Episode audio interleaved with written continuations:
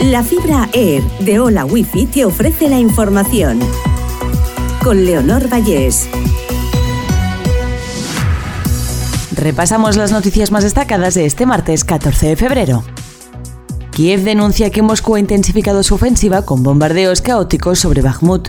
Las tropas ucranianas afirman que la situación en la ciudad oriental se ha vuelto más difícil ante la inminencia del primer aniversario de la invasión rusa.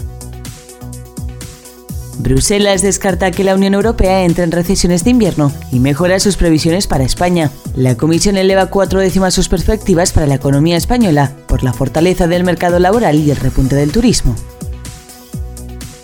El Supremo condena a Junqueras por desobediencia y malversación y mantiene los 13 años de inhabilitación. Condena por los mismos delitos a Basa, Romeva y Turull, que también mantendrán su inhabilitación. El PSOE ve inamovible a Podemos ante la reforma de la ley del solo si es sí.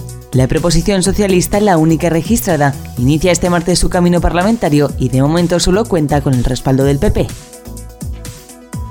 La revolución flexible de la formación profesional. Los alumnos elegirán si quieren estudiar cursos de 30 o de 2.000 horas. El decreto reorganiza la FP para permitir que cada persona elija con qué amplitud formarse. El sistema busca facilitar la actualización de los trabajadores.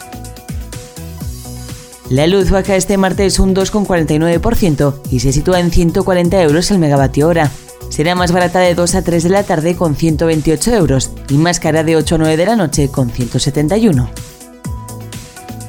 La Agencia Estatal de Meteorología anuncia el regreso de las lluvias para este martes a la comunidad valenciana. La probabilidad de precipitaciones se mantendrá hasta el jueves y las temperaturas se recuperarán. La máxima en la comunidad podría regresar a los 18 grados. Hola Wi-Fi, velocidades de fibra, vivas donde vivas, te ha ofrecido la información.